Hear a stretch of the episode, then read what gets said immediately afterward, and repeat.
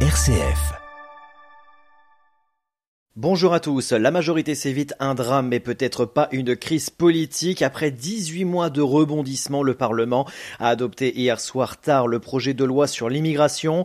Emmanuel Macron s'exprimera ce soir sur la 5. Elisabeth Borne, elle, dit avoir le sentiment du devoir accompli, mais elle reconnaît parallèlement à cela que certaines des mesures de la loi sont contraires à la Constitution. Je cite, le président de la République va saisir le Conseil constitutionnel.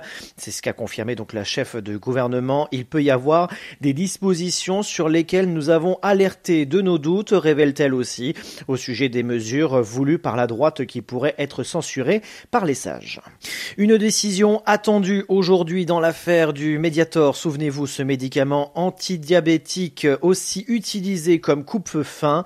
On va connaître dans les prochaines minutes la décision de la Cour d'appel de Paris concernant le laboratoire Servier qui le commercialisait, laboratoire jugé donc pour tromperie aggravée et homicide et blessures involontaires. Le Mediator a causé de graves liaisons cardiovasculaires, notamment entraînant la mort de plusieurs personnes.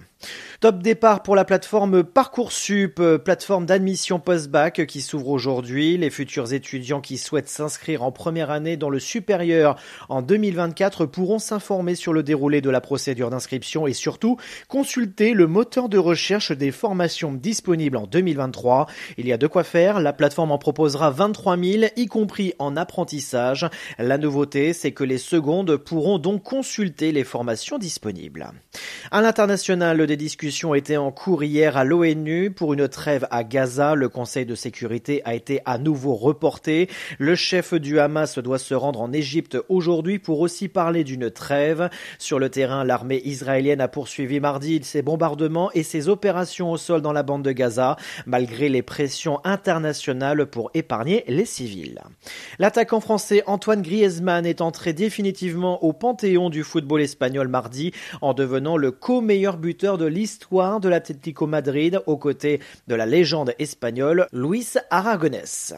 Et en sport local, nouvel échec pour le Champagne Basket qui s'est incliné hier soir en prolongation sur le parquet de Vichy-Clermont 94 à 92, un match comptant pour la 12e journée de Pro B. En football, 19e journée de Ligue 2 hier soir avec les Stacks qui ramènent de Pau le point du match nul. Score final, un but partout. Les Troyens se positionnent à la 16e place du championnat avec 20 points, à un point seulement du premier relégable Annecy.